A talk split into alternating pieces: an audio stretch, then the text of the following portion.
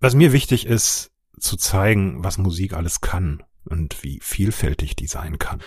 Und wie krass ist denn das, dieser, dieser, äh, äh, dieser Akkord, der gleichzeitig am Ende von Day in the Life auf, ich glaube, drei oder vier Klavieren gespielt wird und dann minutenlang noch in der Luft hängt und solche, solche, ähm, solche Experimente. Einfach den, den Sinn für, für Vielfalt und fürs Diverse zu wecken, das ist mir ganz wichtig. So, hallo und herzlich willkommen zurück in der Ferienschule. Mein Name ist ähm, immer noch und wieder Marco Fechner und ich habe mir heute einen Special Guest eingeladen, den Stefan Horlitz. Hallo. Twitter-Fans bekannt unter dem Pseudonym Fandorin. Ja. Hallo lieber Stefan, ich grüße oh, dich oh, recht herzlich. Oh, ich bin enttarnt, ich bin klar genannt. Hallo Marco. Ich habe gehört, dass du neulich sowieso klar genannt worden bist, aber das ja. Thema überspringen wir jetzt mal. Das machen wir mal. Ja.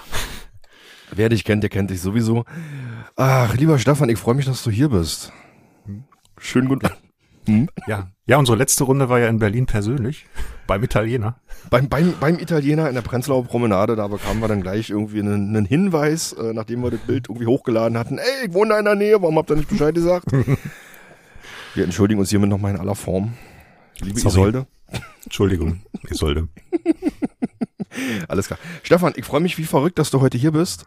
Ähm, wir haben nämlich gesagt, dass wir mal ein bisschen über Musik reden, weil Musik fällt ja immer so ein bisschen hinten runter, habe ich das Gefühl in der Schule. Kann man sagen, ja. Kann man sagen. Ist irgendwie oft nicht so wichtig, vermeintlich.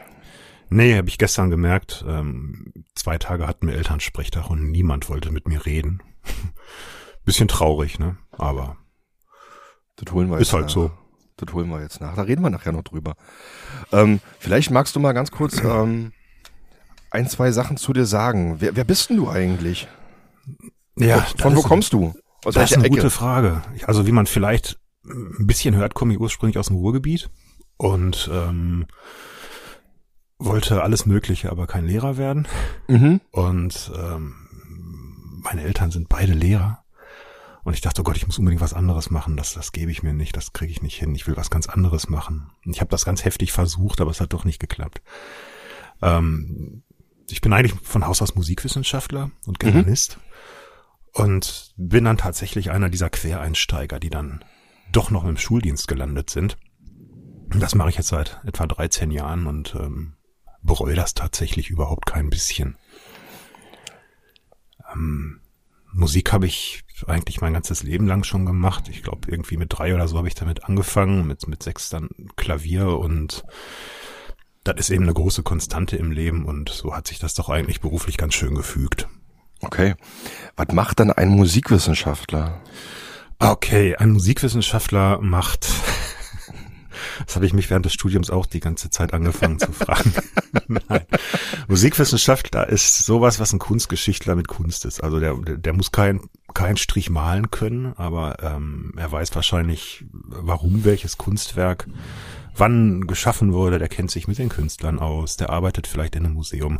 Bei den Musikwissenschaftlern ist das ganz ähnlich. Die findet man im Radio, ähm, in der Kulturszene, in, in Opernhäusern, bei Orchestern. Sie arbeiten bei Editionen, denn so die Noten, die kommen eben nicht aus dem Internet, die müssen ja erstmal sorgfältig aus den, zum Beispiel aus den krakeligen Handschriften von irgendwelchen Komponisten gesetzt und ediert werden. Das ist eigentlich ein, eine sehr interessante Wissenschaft, wie ich finde.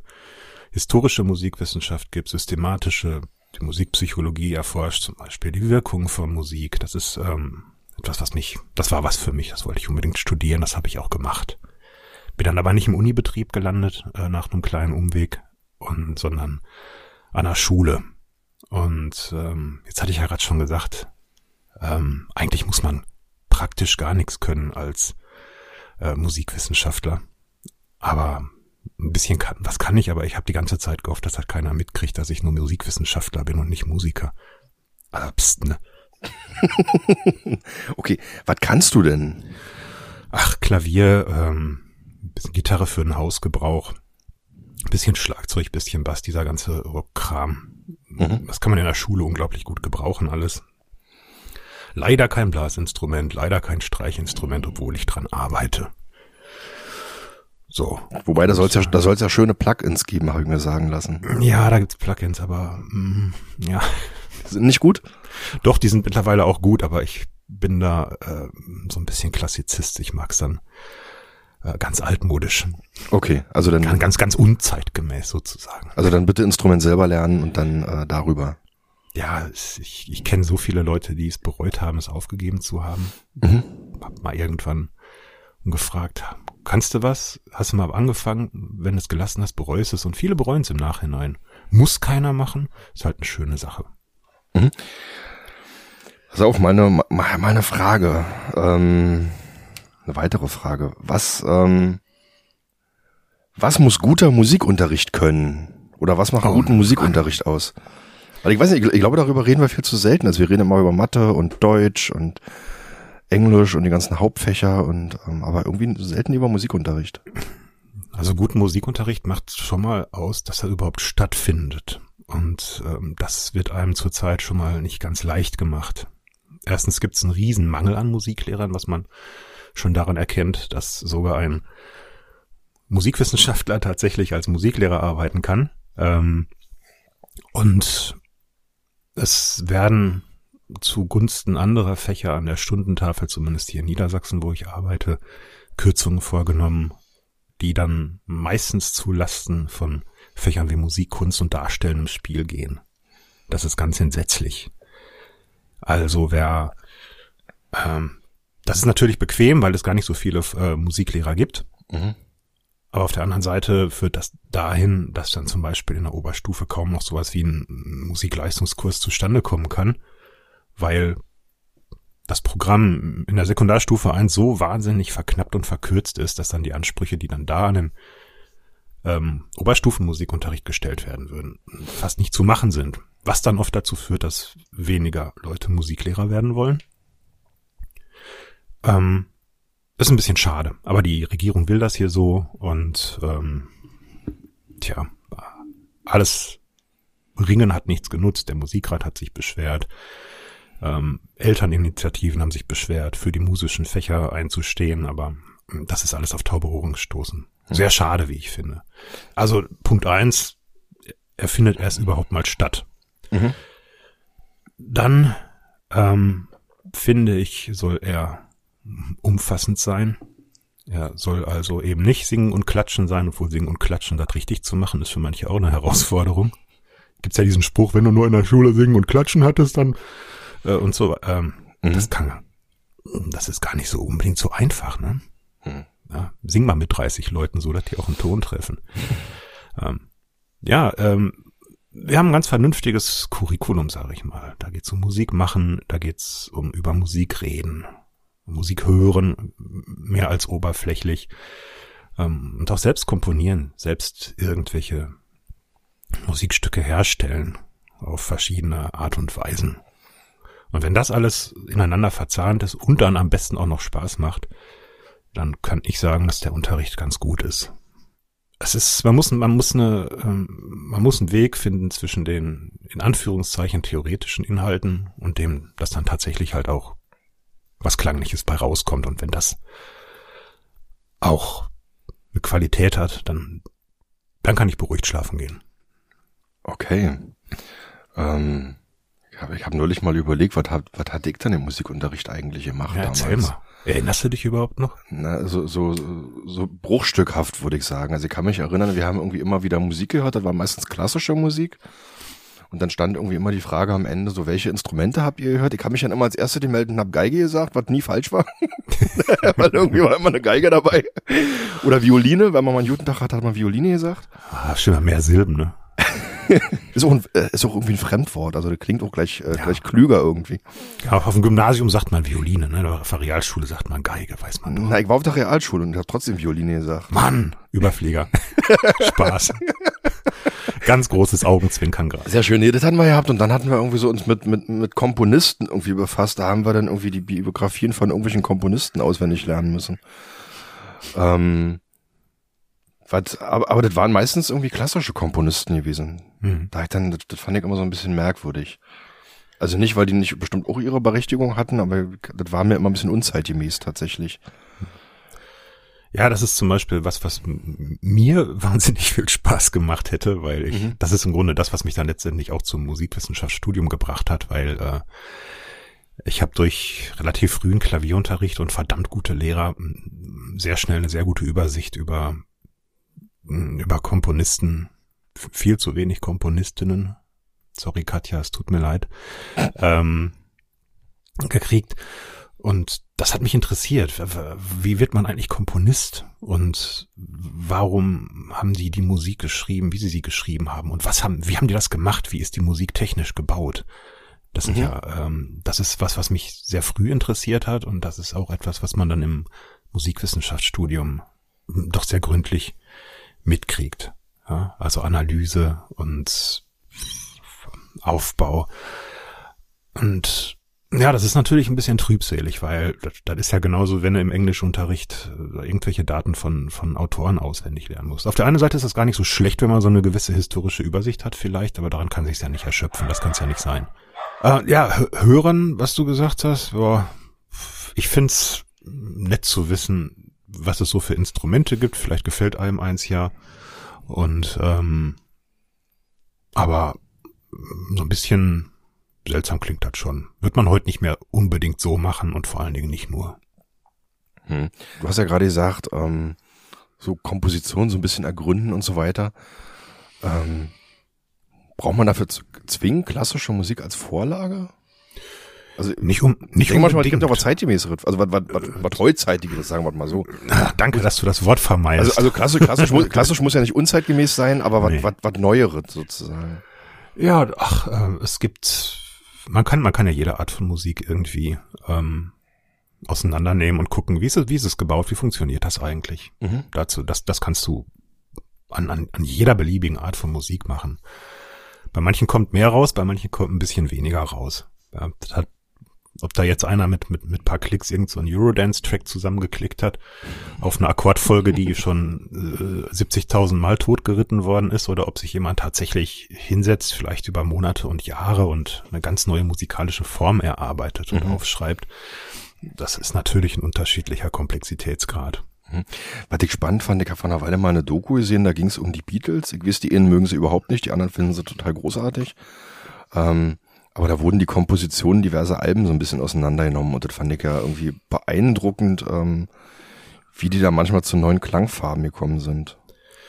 Ja, das ist der fünfte Beatle, ne? George Martin, der Produzent, der ähm, mit Studio Trickery Sachen gebaut hat, die da eigentlich in der Popmusik bis dahin nicht nur nicht üblich waren, sondern eigentlich gar nicht vorhanden gewesen sind. Das ist ein großer Innovator und ob man die jetzt gut oder schlecht findet, so ein bisschen Mode, irgendwas, was so populär ist, dann auch Mist zu finden, aber ähm, dass die ganz viel angestoßen haben und das in der Popmusik in den 60er Jahren wahnsinnig viel angestoßen worden ist und die ganze Angelegenheit doch ein kleines bisschen bunter war, als wenn man zumindest im, im Formatradio heute hörbar ist.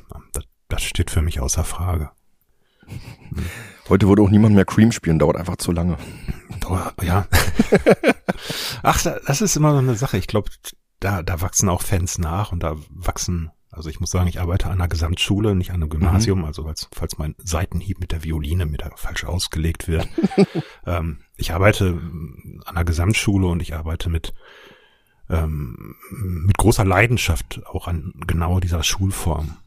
Und ähm, da sehe ich die unterschiedlichsten Kinder, die unterschiedlichsten Sachen entdecken. Und ähm, das ist für mich immer sehr schön. Ja. Okay, was, was möchtest du denn, was deine Schülerinnen und Schüler entdecken im Laufe der, der Zeit? Ach, Im Laufe der Zeit? Also in, im Laufe der Schulzeit bei dir oder im Laufe des, äh, des Unterrichts? Im Idealfall studieren die natürlich hinterher Musik und kommen dann hinterher mit einem Abschluss und einem Doktorhut zu mir an, mit Tränen in den Augen und bedanken sich bei mir. Nein, Quatsch. Vielen Dank, Herr, Van, Herr, vielen Dank, Herr Van Dorin. Ja, ja, genau. Nein, das hatte ich, das hatte ich tatsächlich aber auch schon mal, dass tatsächlich zwei Leute in den 13 Jahren sich auf den Weg des Musikstudiums begeben haben, was mich sehr gefreut hat auch und ähm, die haben beide Jazz studiert. Der eine ist fertig, die andere ist dabei und ähm, das finde ich ganz großartig. Was ich, was mir wichtig ist, zu zeigen, was Musik alles kann. und wie vielfältig die sein kann. Das ist die eine Sache. Ähm, zum Beispiel Thema Klassik, dass es keine Klassensache ist. Ähm, klassische Musik, das hat manchmal ja so ein bisschen den, den, den, den Ruf des Elitären. Mhm. Und das finde ich ganz furchtbar schade und das finde ich auch nicht richtig. Ähm, das ist, ähm, das kann man genauso niederschwellig entdecken wie alles mögliche andere. Und das ist auch nicht kompliziert. Und man wird dadurch, dass man das hört, auch nichts nichts Besseres. Aber man kann es zumindest mal zur Kenntnis nehmen. Und wenn man sich dann damit beschäftigt, wie du gesagt hast, Mensch, mit den Beatles-Platten, die Songs haben wir alle mal gehört, aber lass uns mal hören, was machen die da eigentlich in der Produktion und warum? Mhm. Und wie krass ist denn das, dieser, dieser äh, äh, dieser Akkord, der gleichzeitig am Ende von Day in the Life auf, ich glaube, drei oder vier Klavieren gespielt wird und dann minutenlang noch in der Luft hängt und solche, solche, mhm. ähm, solche Experimente. Einfach den, den Sinn für, für Vielfalt und fürs Diverse zu wecken, das ist mir ganz wichtig. Ich habe zum Beispiel mit der Vermittlung von klassischer Musik äh, ziemlich gute Erfahrungen. Ähm, wenn so die das erste, ja, ist irgendwie jetzt eine Geige drin, äh, ist, ist komisch. Aber wenn man sich da mal so in Ruhe reinhört oder auch selber mal was spielt oder mit den Schülern was spielt, dann werden diese, naja, ich sag nicht unzeitgemäß, dann werden diese toten Leute plötzlich wieder ganz nah.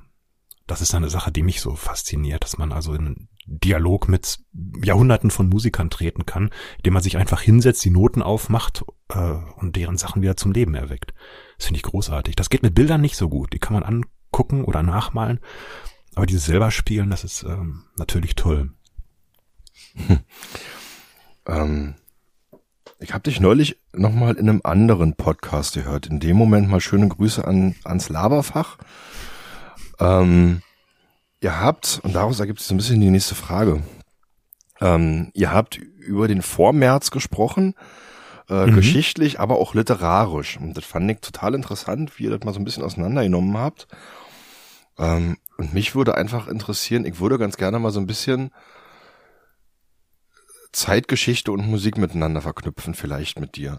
Mhm. Ähm, darum mal vielleicht zum Einstieg die, die ganz große Frage, was sagt Musik über Zeitgeschichte aus? Was Musik über Zeitgeschichte? Vielleicht nehmen wir die noch mal ein bisschen auseinander, aber jetzt erstmal. Man hat da, das ist natürlich eine komplizierte Sache. Ähm, das, es werden in der Geistesgeschichte bestimmte Sachen manchmal wichtiger, manchmal weniger wichtiger. Mm, nehmen wir jetzt mal meinetwegen diese Zeit ähm, des Biedermeiers, der Vormärz, wie es mhm wie es jetzt mal als Epochenetikette in der Literaturwissenschaft üblich ist. Da ist in der Musikgeschichte, zumindest wenn man sich jetzt mal die deutsche, also die europäische, mitteleuropäische Musikgeschichte anguckt, die ist ja auch nur ein Ausschnitt. Wir könnten ja genauso uns auch die südamerikanische Musikgeschichte des 17. Jahrhunderts angucken mhm. oder die, oder die, die georgische des frühen 20. Jahrhunderts. Das, das hindert ja einen keinen dran, das alles zu erforschen. Ähm, da sieht man zum Beispiel, dass bestimmte Ideen ähm, verwirklicht werden, dass es zu einem individuelleren Ausdruck kommt. Dann kann man sehen, dass bestimmte Dinge überhaupt erst möglich werden, weil sie technisch möglich werden. Ähm, gehen ins Anfang, gehen ins 19. Jahrhundert an den Anfang, es bildet sich eine Bürgerkultur heraus. Ähm, Gussstahlfabriken im Ruhrgebiet, wo ich weg bin, ne? Ja, ähm, gibt es und irgendjemand kommt auf die Idee, ein, ein, ein Stahlrahmen oder ein, ein, ein Gussstahlrahmen für ein, ein Klavier zu produzieren, wo eine ganz andere Seitenspannung plötzlich möglich ist. Okay. Hätte es im 18. Jahrhundert nicht so geben können, was zu ganz anderen Klängen führt. Ja, ähm, ein Konzertflügel, der moderne Konzertflügel hat sich im Wesentlichen so seit dem 19. Jahrhundert nicht großartig verändert, aber die mhm. Mechanik dazu entwickeln, das ist zum Beispiel typisch diese Zeit. Und dass dieses Ding dann auch noch in den gehobenen Bürgerhaushalten gelandet ist, ist wieder eine soziale Komponente. Und dass bestimmte Komponisten jetzt nicht mehr in Dienste von irgendwelchen Fürsten standen oder Grafen und für die Hofmusik so als, als Diener ähm, gerade zu stehen hatten, wie das bei Josef Haydn zum Beispiel noch war, mhm. ähm, sondern sich eine bürgerliche Existenz aufbauen konnten, nur dadurch, dass sie komponiert haben, so als, als, nicht AG, das klingt so blöd, aber als, als selbstständiger, eigenständiger Mensch, der nirgendwo angestellt ist, aber der nur komponiert. So mhm. jemand wie, ähm, wie der späte Beethoven oder, oder Johannes Brahms, der einfach nur Komponist war. Nicht irgendwie hinter, also zumindest hinterher nicht in Anstellung war, keine Chore geleitet hat, sondern tatsächlich einfach freier Künstler und da nicht so romantisch irgendwo auf, in so einer verregneten Dachstube gehockt hat und, und kein Geld hatte, sondern mhm. tatsächlich mhm. in, in den gehobenen Kreisen in Wien verkehrte. Das ist zum Beispiel ganz typisch 19. Jahrhundert. So hat also jedes, jedes Jahrzehnt, jede Epoche ihre Signatur und wenn man zum Beispiel gerade da ist, dann im 19. Jahrhundert, da wird plötzlich interessant, Mensch, was haben denn die Leute vor 200, 300, 400 Jahren komponiert, ne? mit, mit der Philologie, ähm, der Erforschung der alten Schriften. Das hätte im 17. oder 18. Jahrhundert nicht großartig interessiert. Okay. Und das ist so nur ein kleiner Ausschnitt daraus, wie, wie, wie kompliziert und komplex dieses Zusammenspiel sein kann. Hm. Was, was mir auffällt, gut, das ist jetzt eine Zeitgeschichte, auch musikalisch, mit der ich jetzt ehrlich gesagt nicht so wahnsinnig viel zu tun hatte ähm, drängt sich auch irgendwie nicht regelmäßig auf, tatsächlich.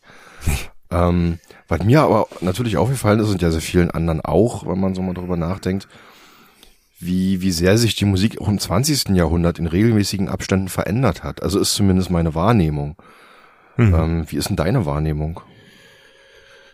Ach, meine Wahrnehmung ist, ähm, wie soll ich das auf den Punkt bringen? Wenn man sich jetzt die Popmusik anguckt, dann setzen sich da, ich sag mal im großen Mainstream gewisse Strömungen durch, die sich dann, die sich dann festhaken, also oft mhm. auch geht damit so eine gewisse Standardisierung gerade einher.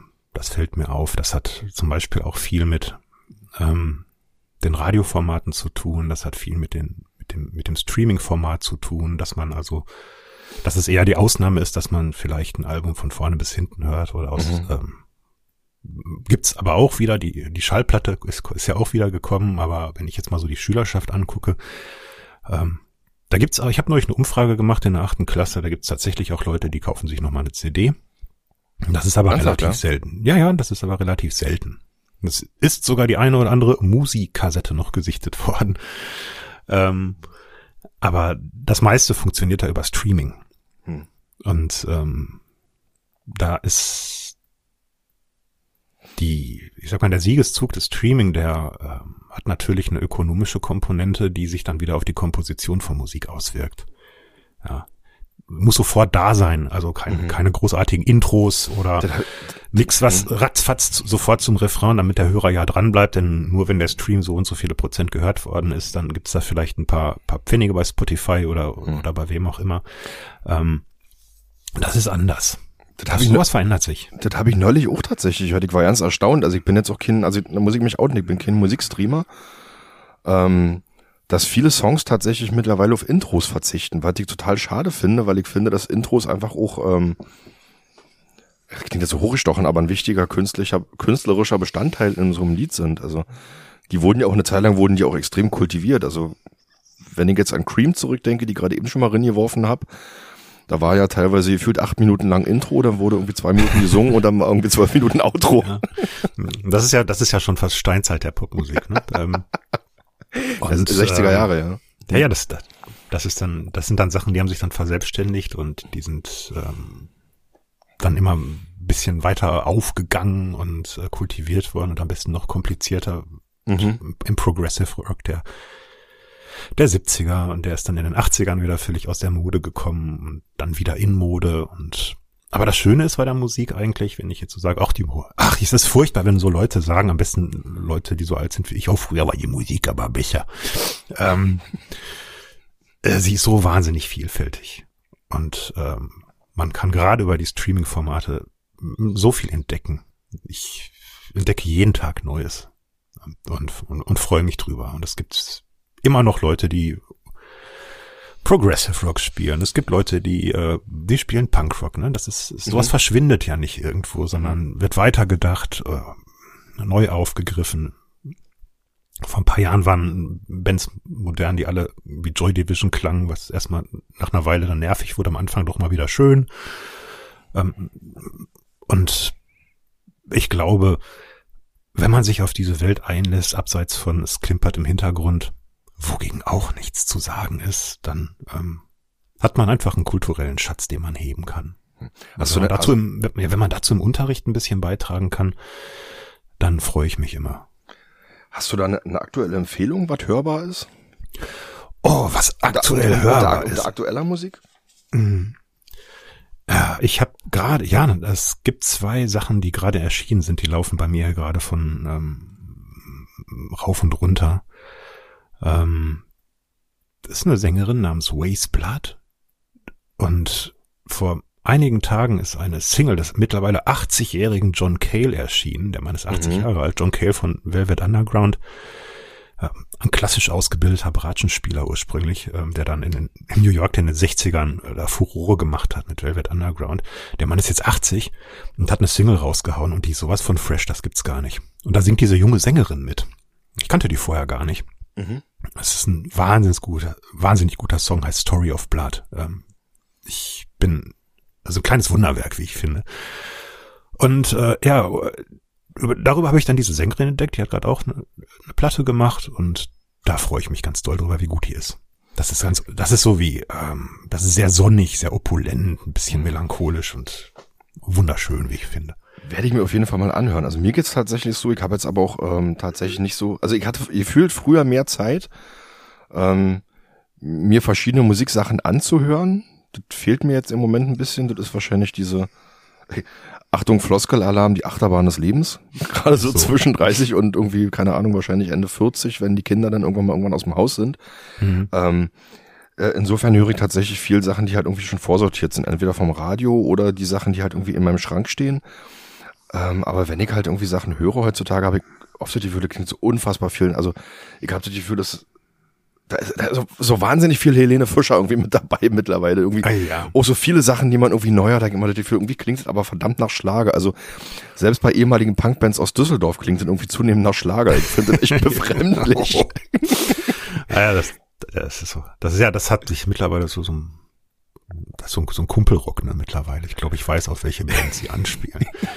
ähm, wogegen, äh, wogegen eine andere Band, die aus deiner Heimatstadt also, so- stammt, da Mhm. doch einen ganz anderen Weg wieder gegangen ist, der, der doch deutlich anders ist als der, der Düsseldorfer. Ja, ich war auf dem Konzert auf dem Tempelhofer Feld. Die Tage danach waren gefüllt mit Pressemeldungen darüber, dass sie ähm, einen Song nicht mehr spielen, weil er Ja. äh, misogyn ist und ähm, Oh nein! Fettshaming beinhaltet und da sind dann die üblichen Verdächtigen gleich drauf hat die. Woke, die Woke Mafia wieder zugeschlagen. Also das, also das Schöne war ja, also ich, muss man mal sagen, es ging natürlich um die Ärzte ähm, und die Springerpresse ist natürlich am nächsten Tag drauf angesprungen.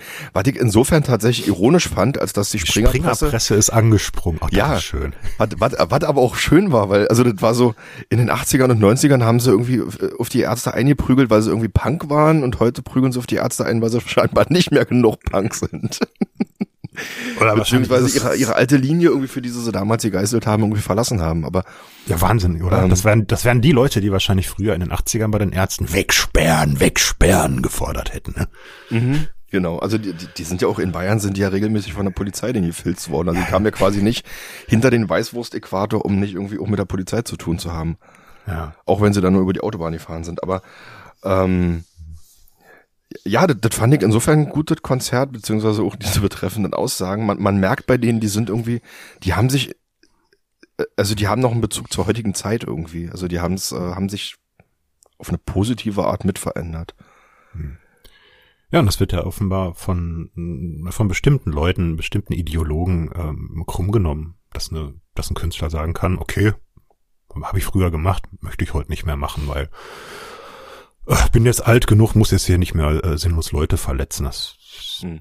war so eine Provo-Attitüde, die Mhm. mag ja auch ihre Berechtigung gehabt haben und, lustig gewesen sein, aber wenn, ich meine, die Jungs sind ja auch mittlerweile fast 60 oder um die 60. Ja. Die sagen, was, was sollen wir uns denn jetzt hier über die, über die Elke hier noch her, her machen? Man, lass die Dame noch ruhen. Lass die doch ihren Kuchen essen. Was soll denn das?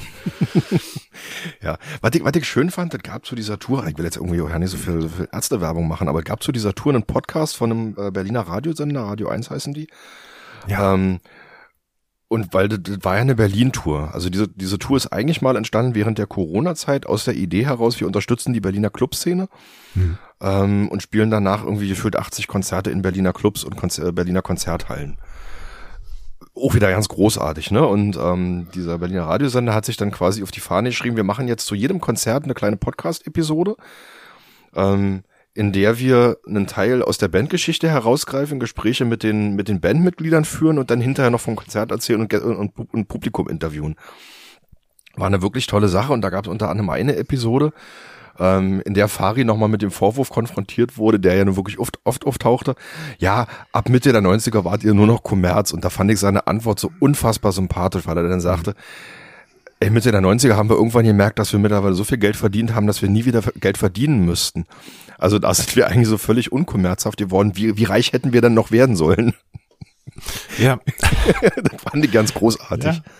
Ja, das, das, das ist, das ist so eine, das ist so eine Sache, die, die frage ich mich dann mal bei anderen Bands, aber zum Beispiel bei, wenn man jetzt mal an die großen Schlachtschiffe denkt, von, ich sag mal U2, von denen so seit, ich sag mal seit 20 Jahren musikalisch nichts von Belang mehr richtig gekommen ist, wie ich finde. Mhm.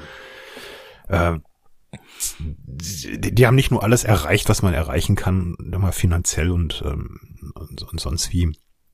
Die müssten gar nichts mehr machen. Oder guck dir die Stones an, die müssen dann nicht mehr mit 80 auf, auf Tour gehen. Warum? Warum machen die das? Hm. Der nächste Papst wird jünger sein als Mick Jagger, ich sag's dir. oh, ja. ja, es ist, äh, jetzt habe jetzt hab ich gerade natürlich schon wieder so eine kleine Idee gehabt, als du das mit den, mit den, mit den, mit den Radio 1 Podcasts erklärt hast. Das ist zum Beispiel was, was man auch wahnsinnig schön nutzbar machen kann für Musikunterricht. Solche kleinen ja. Episoden produzieren, die gesprochen sind, an denen man die Technik lernt. Ähm, wir sind eine technisch verdammt gut ausgestattete Schule, muss ich sagen. Wir haben also da super Möglichkeiten. Ähm, jeder trägt im Grunde sein eigenes Tonstudio im iPad mit sich herum. Bei uns, sowas nutze ich zum Beispiel viel im Unterricht, weil am allerwichtigsten finde ich doch, so wichtig es finde, so wichtig ich es finde persönlich, über Geschichte was zu wissen und zumindest die Vielfalt dessen, dass es gibt, zur Kenntnis genommen zu haben. Zumindest zur Kenntnis nehmen, finde ich wichtig. Man muss nicht drauf mhm. abfahren. Man muss, niemand muss Opernfan sein, aber ich finde es immer so ein bisschen schade, wenn einer sagt, oh, Oper, da ist irgendwie von, von Frau und die kreischt und singt immer ganz hoch und dann war's das. Und oh, finde ich scheiße. Und dann, kennst du denn überhaupt irgendeine Oper? Nee. Ah, das ist so eine Sperre. Wenn ich die abbauen kann oder da zumindest ein bisschen drüber helfen kann, das finde ich eine wichtige Mission des Unterrichts zum Beispiel. Also, die, die produzieren selber was, das finde ich am allerwichtigsten. Mhm. Meine, meine Elftklässler, die, die produzieren gerade avantgardistische Klangkunststücke mit aus lauter durchgedrehten Geräuschen und spielen damit mit historischen Musikformen, mit Sonate und mit, mit Rondo und so weiter. Und am besten lässt man die machen. Im 31 14. Takt. Ja, sowas kann, ja, das ist. da werde ich jetzt den ganzen Tag drüber nachdenken, wie man den wohl klopft. Ach, ne, aber tatsächlich, ähm, dieses Thema Podcasts tauchte jetzt in der in der vorherigen Episode schon mal auf mit dem anderen Stefan. Mhm. das ist auch der zweite Stefan jetzt in dem Format. Oh Mann. Ähm, sogar der zweite Stefan. Mit sogar, der, sogar der zweite Stefan. Wo also bleibt die, da die Vielfalt? Äh, genau. Ähm, weil ich habe ihn nämlich auch gefragt, so, ob man in, inwieweit Podcasts ein guter äh, ein gutes Add-on, wie man immer so schön sagt, zusätzlich sein könnte zum Unterricht man muss es natürlich aufpassen. Podcast, ähm, jetzt sitze ich hier gerade in einem Podcast drin. Das ist ja auch ja, wie Musik eine Kunst, die in der, in der, in der Zeit stattfindet, wo man auch ein bisschen Zeit mitbringen muss, mhm. das auch zu hören. Es gibt, es gibt so viele interessante Podcasts. Ich würde ja fast nichts anderes machen, wenn ich alle Podcasts hören würde, die mich interessieren. Ja, und ähm, da ist es natürlich manchmal man kann ja nicht nur Podcasts machen oder nicht nur Sachen, die, die sich jetzt alle anhören müssen. Mhm. Aber es gibt so, gibt so viele Möglichkeiten, die, die, die für den Unterricht nutzbar zu machen sind.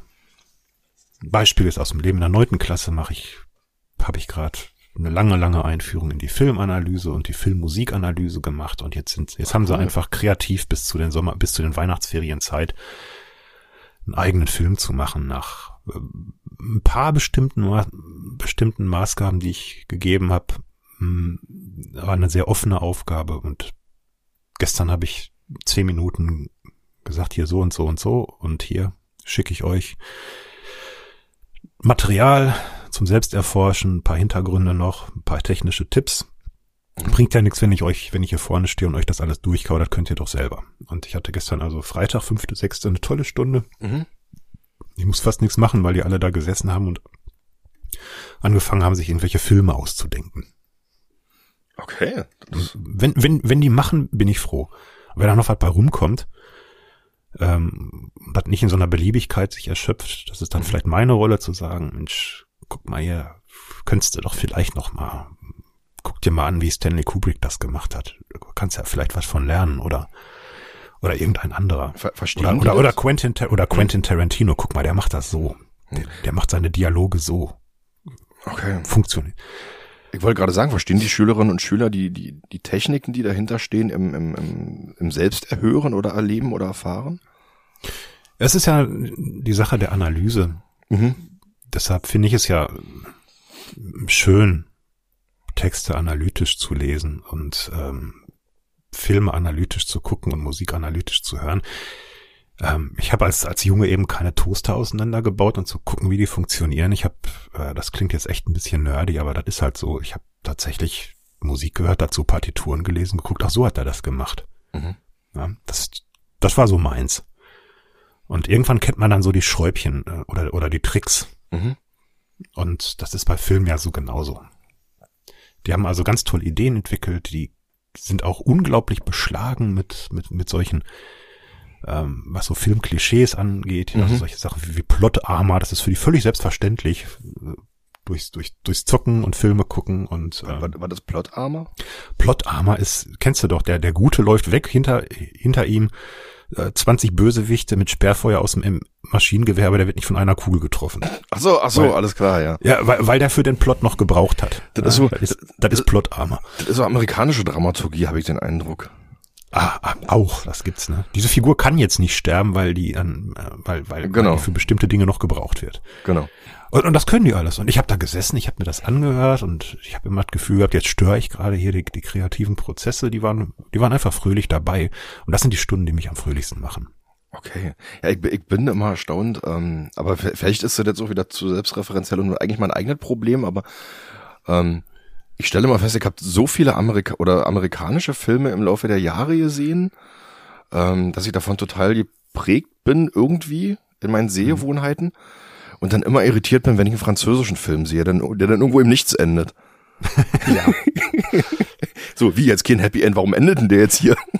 hatte ich, hatte ich gestern gerade noch einen Schüler, der sagte, ey, ich hasse Happy Ends, lass uns das irgendwie anders machen. Ja. Ja, klar, das ist, das sind, das sind Genrekonventionen und ähm, ich mach, ich mach das zum Beispiel sehr, sehr gerne so mit Genrekonventionen spielen, so, äh, so Musik spielen, so zu tun, als ob das irgendein Komponist wäre oder ähm, zeichnen, wie ein anderer Maler das gemacht hat. So veräppeln, ne? Mhm. so ein bisschen und äh, und die haben da ein ganz feines Gespür für, habe ich gemerkt, ähm, für diese Genrekonvention und zum Beispiel Schwert, Sch- Schwertkampf. Irgendjemand hat gestern was von Schwertkampf auch erzählt. Da müssen wir aber an der Treppe filmen, weil so eine Schwertkampfszene ohne Treppe, wo man rückwärts sich raufkämpfen muss, ist kein richtiger Schwertkampf. Schön. Ich oder ich ich habe das schon mal gemacht mit diesem Film und irgendwie eine eine Gruppe, die schleppte mir dann einen dreiviertelstündigen Tatort an. Das werde ich nie vergessen. Mhm. Hier nochmal Chapeau an Gunnar und Leon, wenn ihr das hört. Es war großartig. Und die haben mit diesem ganzen Unsinnskram, der so im, im, im, im, im, im ARD-Tatort, den man da manchmal ertragen muss, gespielt. Von diesem missgelaunten Kommissar im knittrigen Anzug, der immer irgendwelche, der der seine, seine persönlichen äh, Probleme an den Mitarbeitern auslässt. Das hat, das ist ganz toll. Ich habe da einen riesen Spaß dran. Und ich hatte gestern auch das Gefühl, die Kinder hatten da Spaß dran. Das ist schön. Das ist schön. Was, was, was, ähm ich überlege gerade, wie ich die Frage sinnvoll formuliere. Ähm nee, hatten wir eigentlich vorhin schon. Also, was, was, was würdest du denn wollen, wenn jetzt eine Schülerin, eine Schülerin oder ein Schüler die Schule verlässt und nicht sagt, ich mache jetzt ein Musikstudium? Was sollen die, was sollen die behalten aus deinem Unterricht? Oh Mann. Da nimmt man sich dann wieder so ganz wichtig. Äh, dagegen bin ich ein kleines bisschen allergisch. Sagen wir mal, wenn sie, wer hier die Schule verlässt, der hat im, Unter im Musikunterricht zumindest gelernt, wo auf dem Klavier die Tasten sind. Mhm. Kann eine einfache Melodie spielen. Mhm. Ähm, und das finde ich ganz wichtig. Ich habe ganz viele Kinder, die kommen eben nicht aus bildungsbürgerlichen Haushalten, wo also selbstverständlich ist, dass da musiziert wird. Ganz im Gegenteil. Mhm. Ähm, und da entdecke ich immer mal wieder äh, Kinder, die sich da richtig draufwerfen, wo ich mir dann so denke, oh Mann, ey, wenn, wenn, wenn du jetzt mit sieben oder acht schon Unterricht gekriegt hättest, was auch eine finanzielle Frage ist, mhm.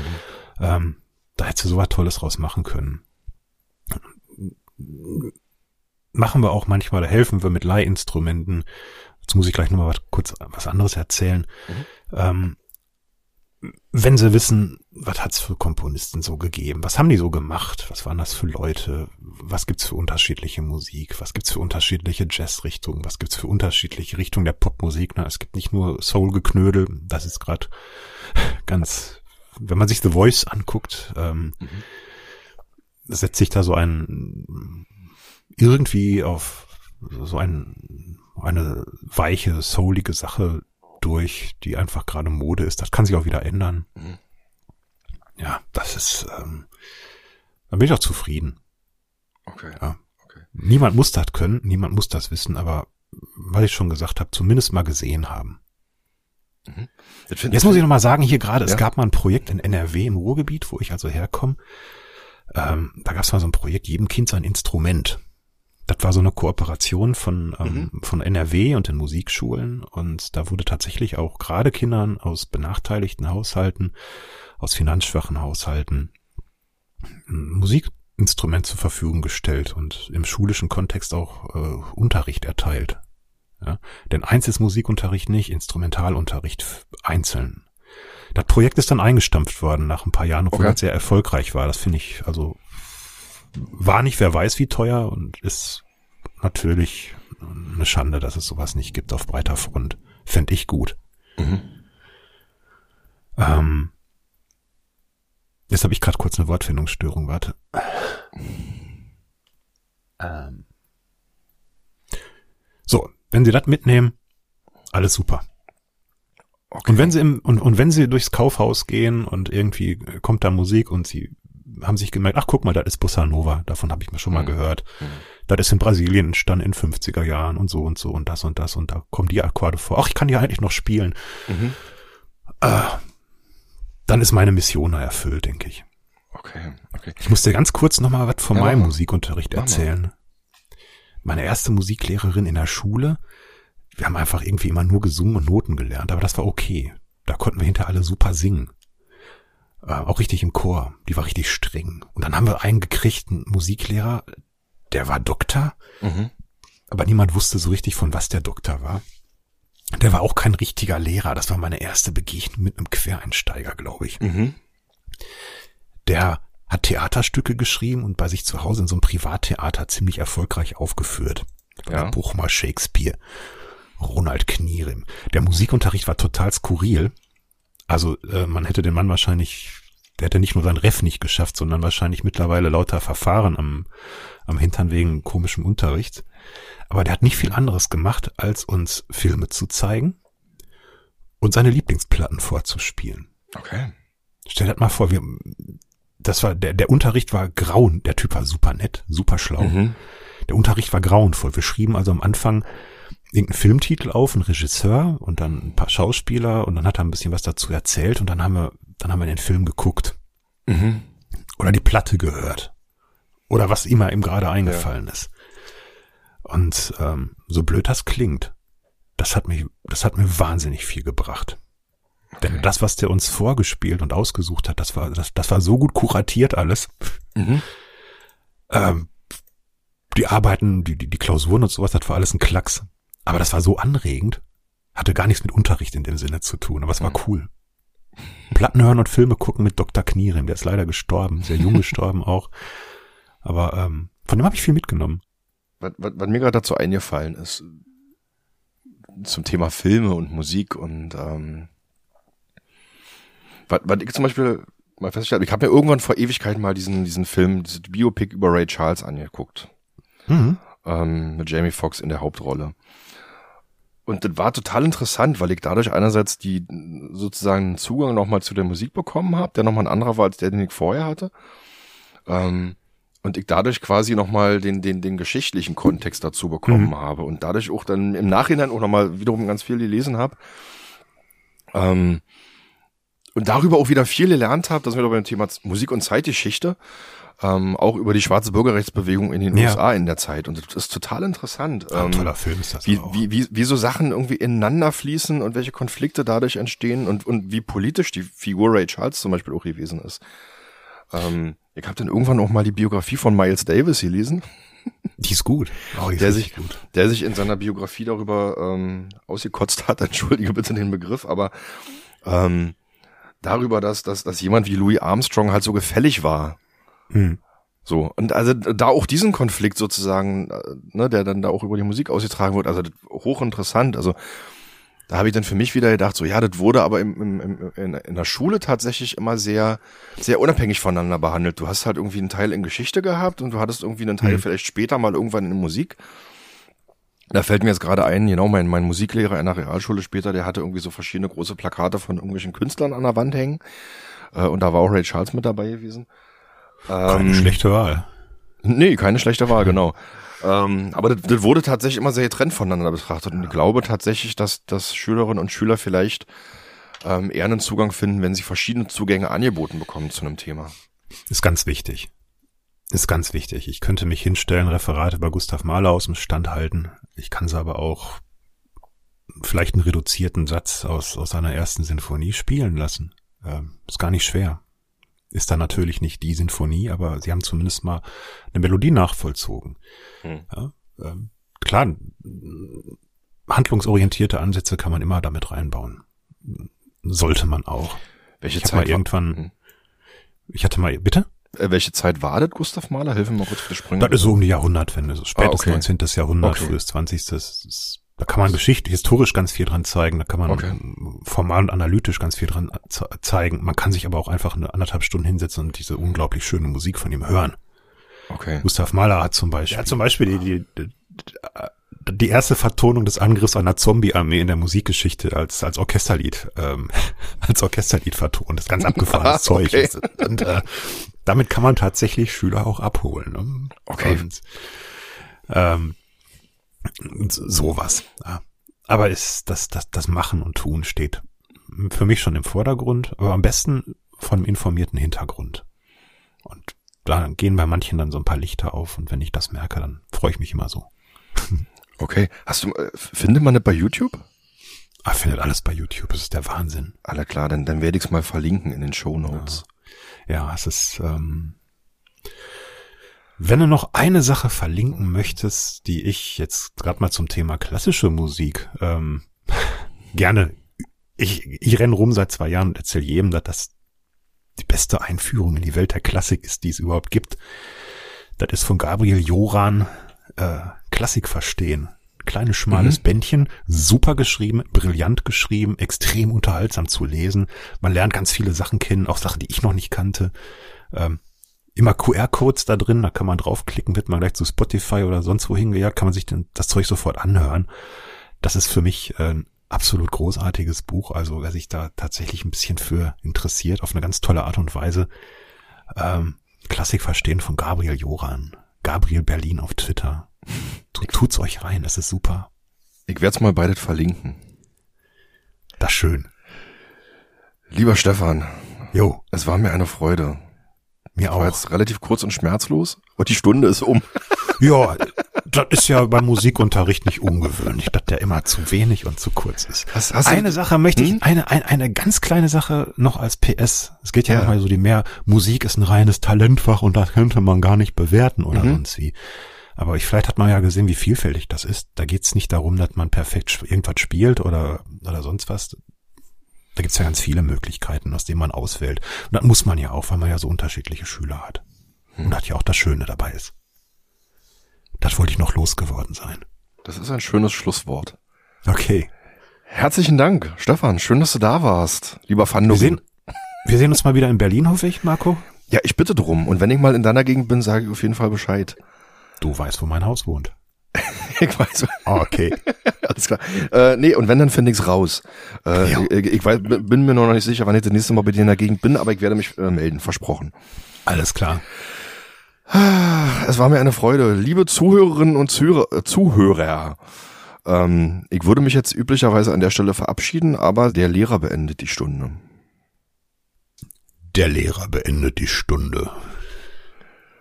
Stefan, sagt Tschüss. Tschüss. Danke fürs Zuhören.